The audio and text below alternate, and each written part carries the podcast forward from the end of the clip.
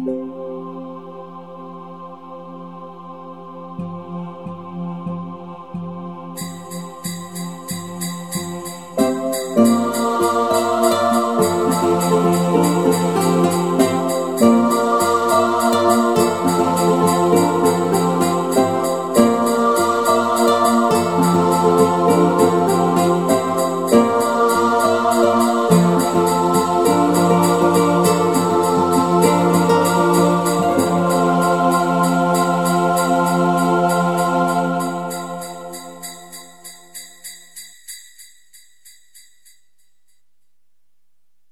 Geheimsache Fuchsbau Nach dem Frühstück sagte Herr Fuchs zu seinen Gästen So, ich bringe euch noch ein Stück, ich muss nämlich unbedingt zur Elster und die Sache mit dem Geschenkeschlitten mit ihr besprechen. Und so machten sie sich gemeinsam auf den Weg. Herr Fuchs war durch ihre verfrühte Ankunft in die Bredouille geraten. Er hatte nicht damit gerechnet, dass der Schlitten schon heute hinter seinem Fuchsbau stehen würde und seinem Neffen Weißohr am Telefon versprochen, dass er ihn besuchen durfte. Jetzt musste er den Schlitten unbedingt vor ihm verstecken, das konnte ja was werden, denn wenn sein Neffe erst den Schlitten sah, was würde er dann von ihm denken? Herr Fuchs wollte ihm nicht verraten, dass er den Nikolaus dieses Jahr im Zauberwald vertrat. Der Kleine sollte doch glauben, dass es nur einen Nikolaus gab, der alle Leute beschenkte. Herr Fuchs schlug ein hohes Tempo an, nachdem er Grünäuglein und Dominik auf den richtigen Weg gebracht hatte. Am Elsternest rief er Frau Elster, kommen Sie zu mir herunter, ich habe etwas Wichtiges mit Ihnen zu besprechen. Herr Fuchs, nun seien Sie doch nicht so aufgeregt, sagte die Elster, ich komme ja gleich. Kreuzspinne und Kreuzschnabel, geht das nicht etwas schneller? Beeilen Sie sich gefälligst. Ich bin ja schon da, sagte die Elster entspannt, als sie neben ihm gelandet war. Nun sagen Sie schon, wie gefällt Ihnen mein neuer leuchtend gelber Schal? Was interessiert mich Ihr alberner Schal zum Kuckuck nochmal? knurrte der Fuchs. Mich interessiert nur, was ich mit unserem Geschenkeschlitten machen soll. Mit unserem Geschenkeschlitten? war die Elster erstaunt. Ja, genau das sagte ich. Es ist nicht notwendig, dass Sie's wiederholen. Ach, jetzt habe ich verstanden. Sie meinen den Schlitten vom Nikolaus, begriff die Elster. Ja, genau den meine ich. Er steht zwar gut versteckt hinter meinem Fuchsbau, aber heute kommt Weißöhrchen zu Besuch, und er soll mich doch nicht mit den vielen bunten Päckchen erwischen. Was soll der denn von mir denken? Wahrscheinlich denkt er, Sie haben den Nikolaus überfallen, lachte die Elster. Frau Elster, darüber macht man keine Witze.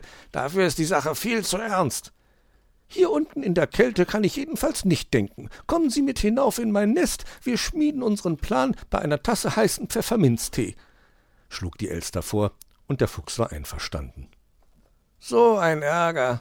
Hätte ich bloß meine Pfoten von dieser Sache gelassen, schimpfte er, während er die Strickleiter erklomm. Dass dieses Gespräch der kleine Borstel belauscht hatte, war den beiden entgangen. Der kleine Igel dachte, Auweia, Herr Fuchs hat den Nikolaus überfallen, und nun bespricht er mit Frau Elster, wo sie die Beute verstecken können. Sicherlich gibt da Frau Elster davon etwas ab, sonst würde sie ihm nicht dabei helfen. Ich muss Mauz und Hoppel unbedingt davon erzählen. Und so ging er zu deren Häuschen. Hoppel fegte gerade den Schnee vom Vordach und drehte sich erschrocken zu Borstel um.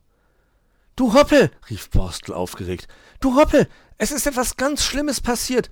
Herr Fuchs hat den Nikolaus überfallen und Frau Elster weiß auch darüber Bescheid. Aber Borstelchen, wie kommst du denn darauf? war Hoppel erstaunt. Na, weil Frau Elster nicht überrascht war, als er ihr von dem Geschenkeschlitten hinter seinem Fuchsbau erzählt hat, meinte Borstel. Und jetzt bespricht er gerade mit ihr, wo sie die Beute am besten verstecken sollen. Aber Borstelchen, so etwas würde doch der Herr Fuchs nicht machen, lachte Hoppel. Sicher hast du da etwas missverstanden. Hab ich nicht, beharrte Borstel auf seiner Geschichte. Sie wollen sich doch im Elsternest beraten, ganz bestimmt. Ich weiß es ganz genau. Ja, und Weißohr, der soll auch nichts von der Sache mitbekommen. Der will doch heute den Herrn Fuchs besuchen. Ja, und wenn der den Schlitten mit den vielen Geschenken sieht, weiß er sofort, dass Herr Fuchs den Nikolaus überfallen hat, hat Frau Elster gesagt. Ist ja merkwürdig, sagte Hoppel überlegend. Am besten, wir schauen einmal nach, ob hinter dem Fuchsbau wirklich ein Schlitten mit Geschenken steht. Ich sage nur noch Mauz Bescheid.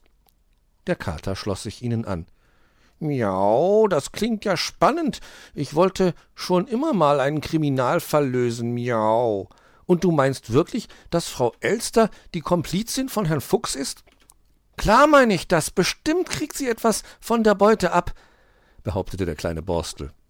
Hm, es wäre möglich, miau. Das ist ein kluger Gedanke, Inspektor Borstel, lobte Mauz. Und der Igel strahlte, denn Inspektor Borstel das klang wirklich gut. Als sie hinterm Fuchsbau nachschauten, stand da tatsächlich ein Schlitten mit vielen bunten Päckchen. Herr Fuchs hatte ihn zwar mit einer großen Plane abgedeckt, aber da konnten die Kinderchen ja einfach darunter schauen. Sieh mal, an diesem Päckchen steht Puh, sagte Hoppe. Ja, und an diesem steht Paul Kautz, meinte Mauz. Und hier steht Willi Kautz drauf, sagte Borstel. Merkt ihr was? Herr Fuchs hat dem Nikolaus die Geschenke für den Zauberwald geklaut. Auweia! Ja, es sieht ganz so aus, war Hoppel betrübt. Aber zugetraut hätte ich ihm das nicht. Und dass Frau Elster auch noch dabei mitmacht, meinte Borstel. Aber die Beweise sind eindeutig, sagte Mauz und legte die Pfote vor den Mund, denn er hörte die beiden Gauner kommen. Schnell, versteckt euch, flüsterte Hoppel ängstlich. Da kommen sie. So, Frau Elster, hier wären wir, sagte der Fuchs. Wenn Sie ein bisschen mit anpacken, haben wir unseren Schlitten im Handumdrehen in meinem Schuppen in Sicherheit gebracht. Und dann öffnete er die Schuppentür. Hier hinein?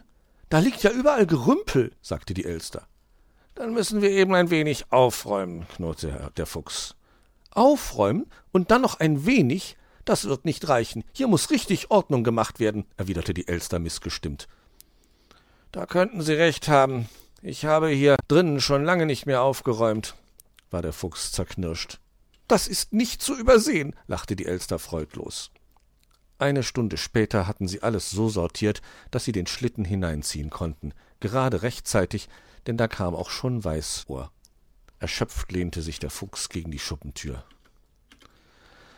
Hallo Weißohr, was machst du denn schon hier? fragte er verdrießlich. Gerne hätte er sich noch ein wenig in seinem Schaukelstuhl ausgeruht nach dieser schweren Arbeit.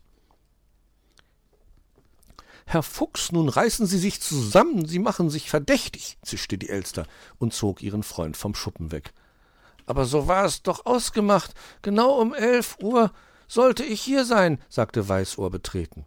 Aber natürlich, mein Kleiner, der Onkel Fuchs hat doch nur Spaß gemacht, nicht wahr, Herr Fuchs? erwiderte die Elster. Ja, na, natürlich. Nur Spaß. Weißt du, ich bin heute ein besonders fröhlicher Fuchs, sagte Herr Fuchs. Doch es klang nicht danach. Wie wäre es, wenn du ein bisschen Schlitten fährst, während dein lieber Onkel Fuchs die Suppe kocht? schlug Frau Elster vor. Oh ja, ich hole nur schnell den Schlitten aus dem Schuppen. Da haben Sie mich ja in eine schöne Lage gebracht, fauchte der Fuchs Frau Elster ins Ohr.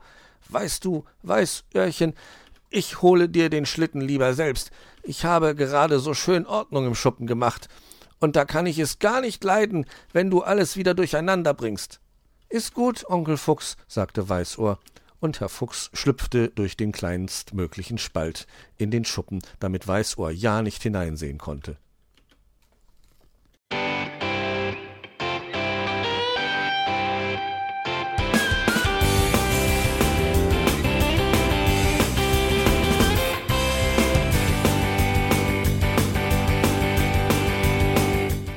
Das war Irgendwasser von Blinzeln. Wenn du uns kontaktieren möchtest, dann kannst du das gerne tun per E-Mail an podcast.blinzeln.org oder über unser Kontaktformular www.blinzeln.org. Blinzeln schreibt man in unserem Fall immer mit einem D in der Mitte. Wenn du möchtest, kannst du uns sehr gerne auch einen Audiobeitrag auf unseren Podcast Anrufbeantworter sprechen. Der hat in Deutschland die Telefonnummer 05165 439 461. Und wenn du uns aus dem Ausland anrufen möchtest, dann ersetze einfach die erste 0 gegen die 0049 für Deutschland. Wir bedanken uns für dein Interesse und freuen uns schon darauf, wenn du auch beim nächsten Mal wieder mit dabei bist.